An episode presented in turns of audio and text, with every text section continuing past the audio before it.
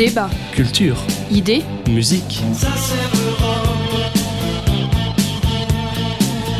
Vous êtes sur Fadjet. À l'écoute d'Europe Roll.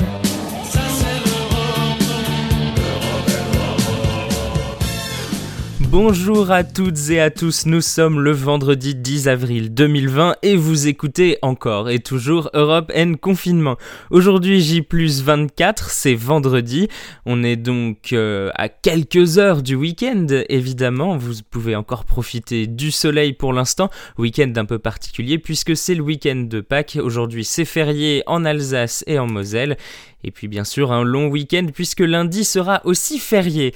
Alors au sommaire de l'émission on retrouve comme d'habitude les actualités et la météo. Pour entamer cette émission, en partie centrale, vous retrouverez aujourd'hui deux chroniques, évidemment des chroniques qui vont parler de culture avec Anaël et François-Xavier. Et enfin, en dernière partie d'émission, comme tous les jours, vous retrouverez le Ça s'est passé aujourd'hui. Ce sera l'occasion de parler volcan. Alors le tout avec son lot de musique pour mettre tout le monde de bonne humeur. Il y aura Rex Orange County, 21 Pilots et Lady Gaga. Voilà donc pour le sommaire de cette émission. On va commencer sans plus tarder avec les actualités à la une de ce vendredi 10 avril, à l'approche de la barre symbolique des 100 000 morts du coronavirus, la communauté internationale cherche des réponses économiques et diplomatiques à la pandémie qui menace d'une récession planétaire un monde largement en confinement. Plus de 94 000 personnes ont succombé à la pandémie qui, selon la patronne du Fonds monétaire international, Kristalina Georgieva, aura les pires conséquences économiques depuis la Grande Dépression de 1929. Quelques chiffres encourageants en Europe et aux États-Unis permettent d'espérer un ralentissement prochain dans la hausse de ce décompte macabre. Pour la première fois, le nombre de patients en réanimation a légèrement baissé en France et la situation s'est stabilisée dans plusieurs foyers épidémiques américains du Covid-19. En Grande-Bretagne, où la pandémie progresse à grands pas avec 881 décès en 24 heures, le Premier ministre Boris Johnson, affecté par la maladie et hospitalisé depuis dimanche, a pu sortir hier des soins intensifs. Un accord était à portée de main ce matin après une réunion cruciale des pays exportateurs de pétrole, l'Arabie saoudite et la Russie en tête, pour une baisse massive de la production pour enrayer la chute des cours. Un communiqué de l'Organisation des producteurs de pétrole, l'OPEP, publié après après 11 heures de discussion par visioconférence, a fait état d'une entente préalable sur une diminution de l'offre mondiale de 10 millions de barils de brut par jour en mai et en juin. Il reste cependant un obstacle, un pays non membre du cartel, le Mexique, n'a pas donné son approbation. Or, il est indispensable pour entériner une décision à la hauteur de la crise qui frappe le secteur en ces temps de pandémie mondiale. La crise sanitaire a déséquilibré un marché où l'offre mondiale était déjà en excédent. Elle l'est désormais dans des proportions rarement vues dans l'histoire à raison des restrictions aux déplacements partout pour éviter la propagation du virus. Enfin, dernier mot, on retourne en France pour une petite page sport. Le compte à rebours s'accélère pour le Tour de France, dont les chances de se tenir aux dates prévues du 27 juin au 19 juillet se réduisent au fil des jours dans le contexte sanitaire dramatique que connaît le pays. La semaine dernière, le directeur du Tour, Christian Prudhomme, a rappelé l'ordre des priorités, la situation sanitaire du pays et sauver des vies, en annonçant le report du Dauphiné, la course préparatoire qui devait commencer le 31 mai. À ce jour, les dates du Tour de France sont maintenues, mais ce serait mentir que de dire que l'on n'étudie pas d'autres hypothèses, c'est ce qu'il a déclaré à l'AFP. Le responsable de l'épreuve n'entend pas communiquer sur le sujet et se livrer à toutes sortes d'hypothèses. Seule indication fournie par Christian Prudhomme, la nécessité de laisser deux mois de visibilité aux coureurs, soit une période correspondant aux sorties sur route, stage et première compétition. Autrement dit, pour qu'une course de la dimension du Tour puisse avoir lieu fin juin, il faudrait que les coureurs actuellement confinés soient autorisés à rouler à l'extérieur dès la fin avril et surtout que le feu vert soit donné par les autorités pour un large déconfinement compte tenu des mouvements de population suscités par le Tour qui drainent 10 à 12 millions de spectateurs sur les routes, ce qui en lecture actuelle ne peut que susciter le scepticisme. Voilà donc pour le point d'actualité, on continue tout de suite avec la météo. Cet après-midi, le soleil brille de tous ses feux jusqu'à la soirée avec une douceur qui s'accentue et digne d'un mois de juin. On peut même parler d'un ressenti estival sur les trois quarts des régions. La barre des 25 degrés est encore dépassée dans le centre, le bassin parisien et localement dans les Hauts-de-France. Il fera 18 à Nice, 20 à Ajaccio, 22 à Brest, 24 à Rennes, Bordeaux et Demain matin, le temps est plus nuageux près de l'arc atlantique avec un temps lourd et orageux dès le matin. Le soleil brille encore généreusement sur toutes les autres régions. Il fera 9 à Montpellier, 10 à Strasbourg, 11 à Nantes, 12 à Marseille et 14 à Biarritz. Voilà donc pour cette première partie d'émission avec les actualités et la météo. Il est temps de marquer une première pause musicale avec pour commencer aujourd'hui Rex Orange County. Je vous propose Loving is Easy.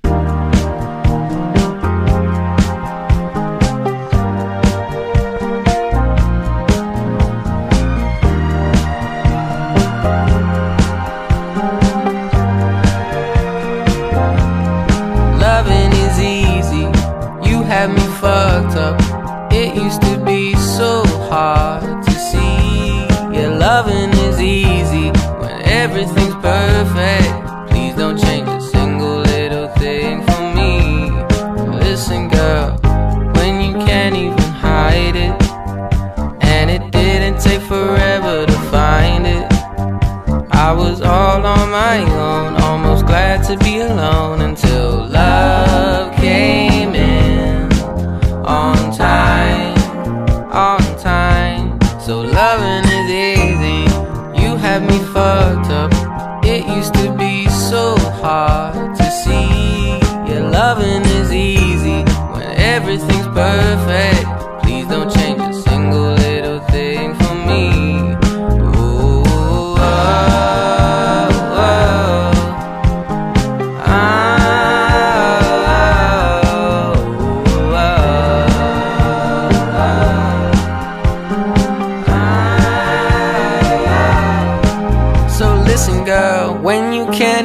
hide it, and it didn't take forever to find it.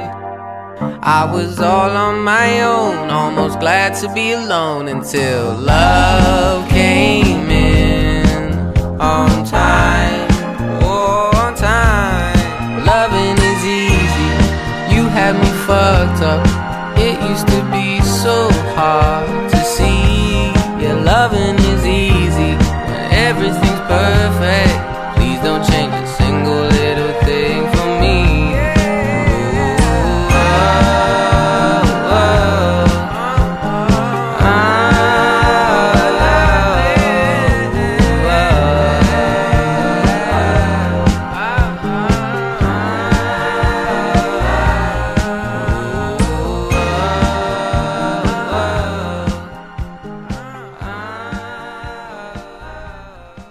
Rex Orange County, Loving is Easy dans Europe and Confinement. Nous arrivons donc dans la deuxième partie de cette émission, une partie 100% culture, j'irais même jusqu'à dire 100% littérature. Donc maintenant tout de suite là, nous retrouvons une nouvelle chronique culture avec Anaël, c'est le moment d'écrire l'histoire. L'histoire,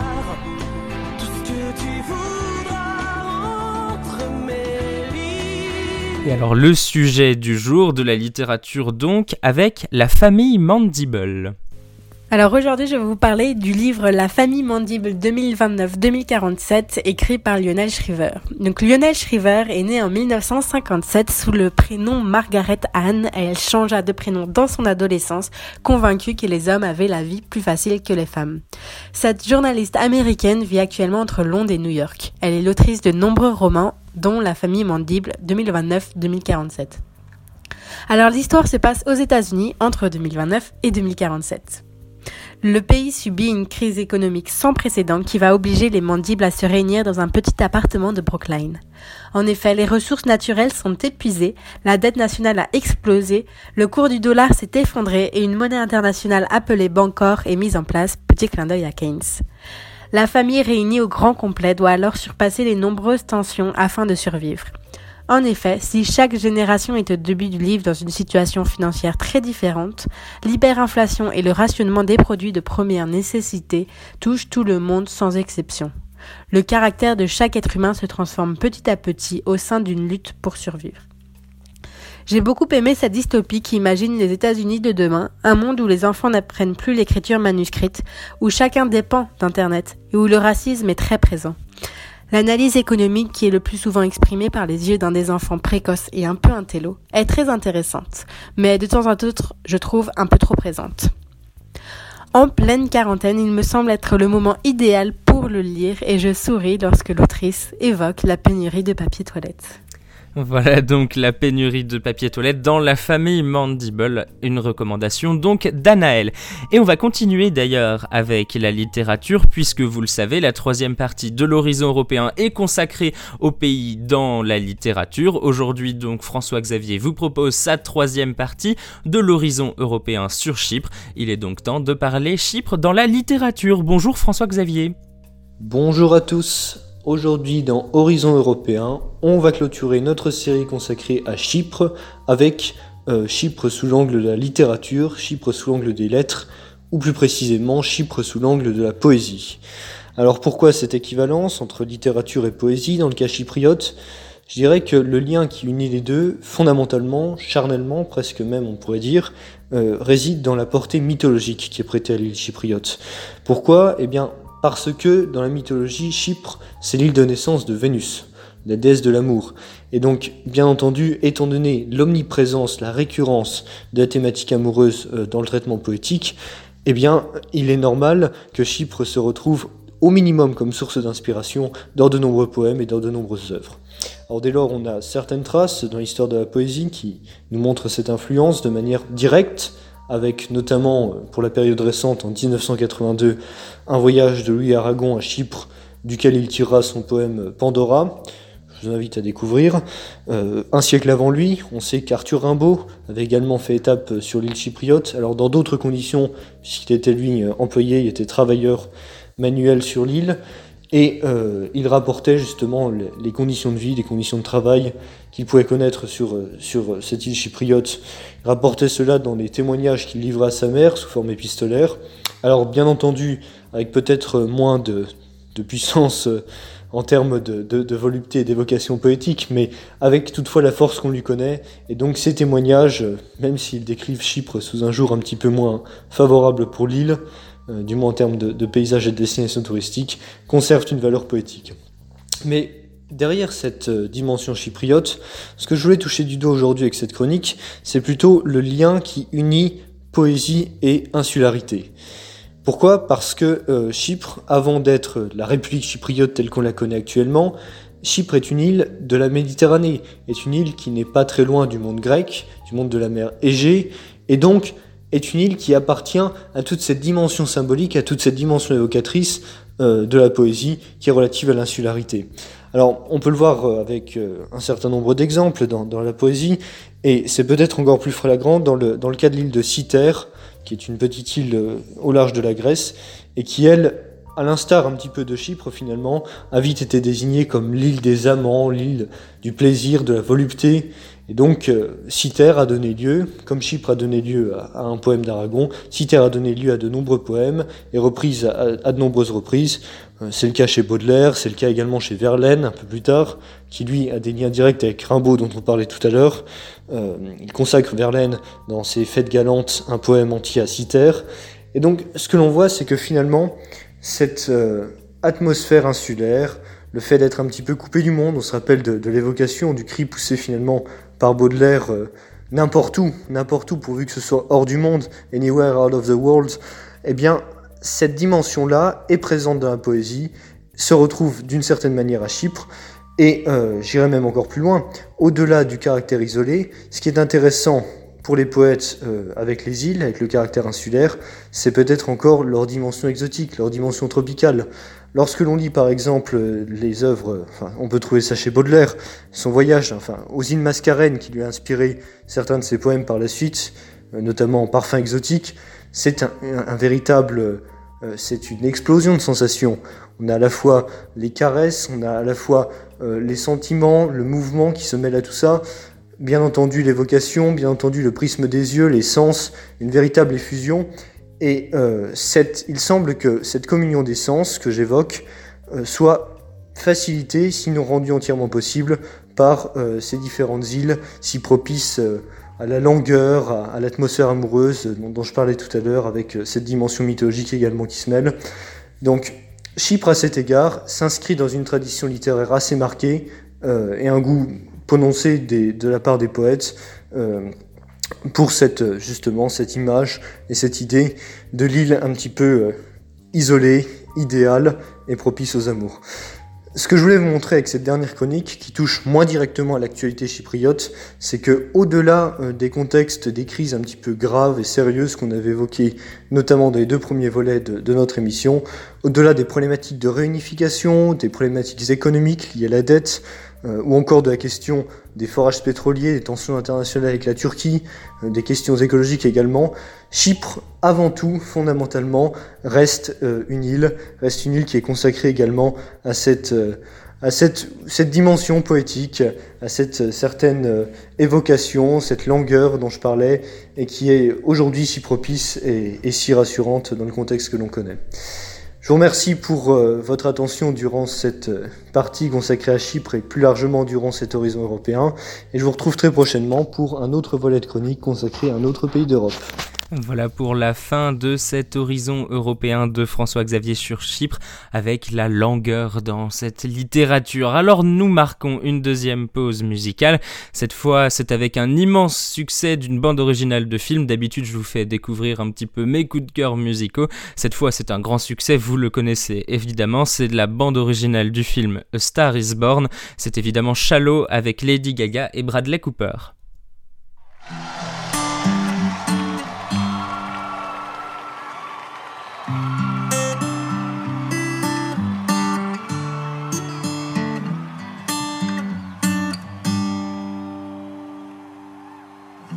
Tell me something, girl. Are you happy in this modern world? Or do you need more? Is there something else you're searching for? I'm falling. In all the good times, I find myself longing for change. And in the bad times, I fear myself.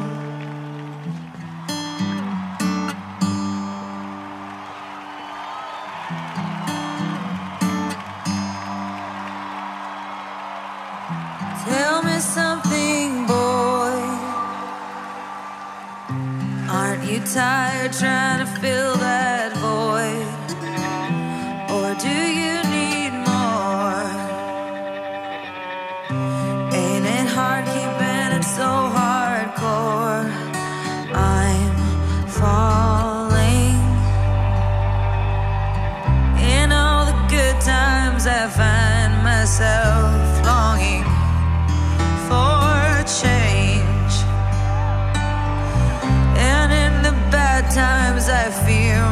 myself.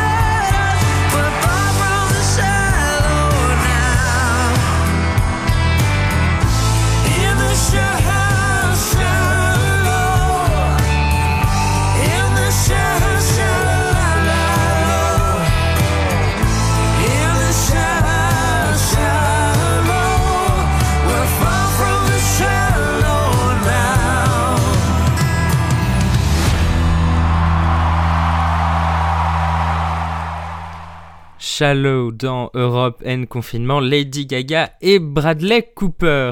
Nous arrivons à la dernière partie de cette émission et comme d'habitude, c'est l'heure du Ça s'est passé aujourd'hui. Père Castor, raconte-nous une histoire. Même deux histoires. Alors, ça s'est passé un 10 avril, le Tambora entre en éruption. Nous sommes le 10 avril 1815, quelque part en Indonésie, le volcan Tambora entre en éruption. La destruction des villages alentours occasionne sans doute une centaine de milliers de victimes, davantage qu'aucune autre éruption volcanique depuis plus de 2000 ans, y compris celle du Vésuve. L'éruption se solde en outre par l'émission dans l'atmosphère d'une quantité inhabituelle de matière ardente, environ 1500 km3. Pendant plus d'une année, les cendres noires, en tournant autour de la planète, refroidissent le climat de celle-ci. En Europe, l'été 1816 s'avère particulièrement froid et pluvieux avec des chutes de neige dans les hauteurs et des conséquences inattendues pour la littérature. Lord Byron et ses compères en Suisse en ont écrit des romans.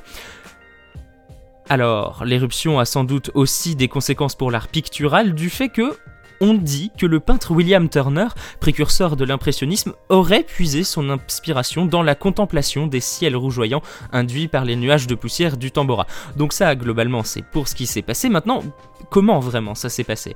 Eh bien, le 5 avril 1815, donc 5 jours avant le 10, il y a eu une première éruption qui a donné une colonne éruptive de 33 km de hauteur et qui a duré pendant 33 heures. Les gens ne quittèrent pas leur maison. Durant les jours qui suivirent, le volcan demeura dans un état de basse activité.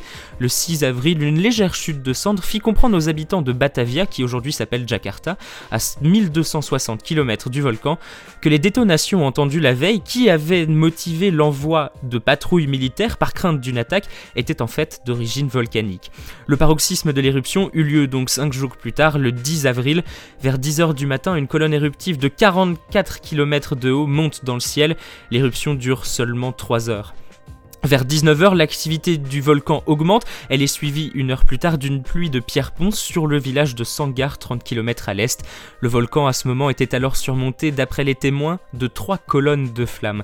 La puissance de l'éruption est classée à 7 sur une échelle de 8. C'est la deuxième éruption la plus puissante dans l'histoire. Il s'ensuit une année que l'on surnommera l'année sans été. Les cendres expulsées dans l'atmosphère bloquent les rayons du soleil, la température refroidit, près d'un degré en dessous de la moyenne à l'échelle mondiale. L'éruption perturbe les récoltes comme, rarement vu dans l'histoire de la culture des céréales et cause les grandes crises alimentaires de 1816 et 1817. Aux États-Unis, les États de la côte Est furent particulièrement affectés, le Maine, la Nouvelle-Angleterre, le Massachusetts. En Europe, les Alpes suisses sont extrêmement touchées à tel point que pendant l'été 1816, il y neige presque toutes les semaines. La misère qui en découle conduit à une importante émigration vers le Brésil, qui sera l'origine de la création par des colons suisses de la ville de Novo La Nouvelle Fribourg, en 1819. L'Alsace connaît elle aussi de grandes difficultés alimentaires. On estime que ce dérèglement climatique est à l'origine d'une famine qui fit plus de 200 000 victimes sur Terre.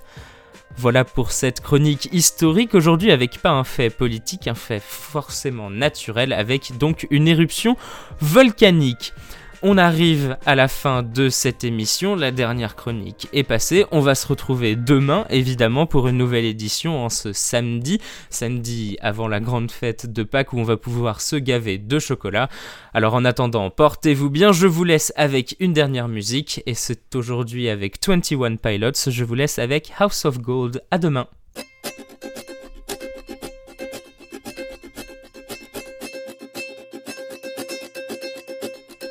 She asked me, son, when I grow old, will you buy me a house of gold? And when your father turns to stone, will you take care of me? She asked me, son, when I grow old,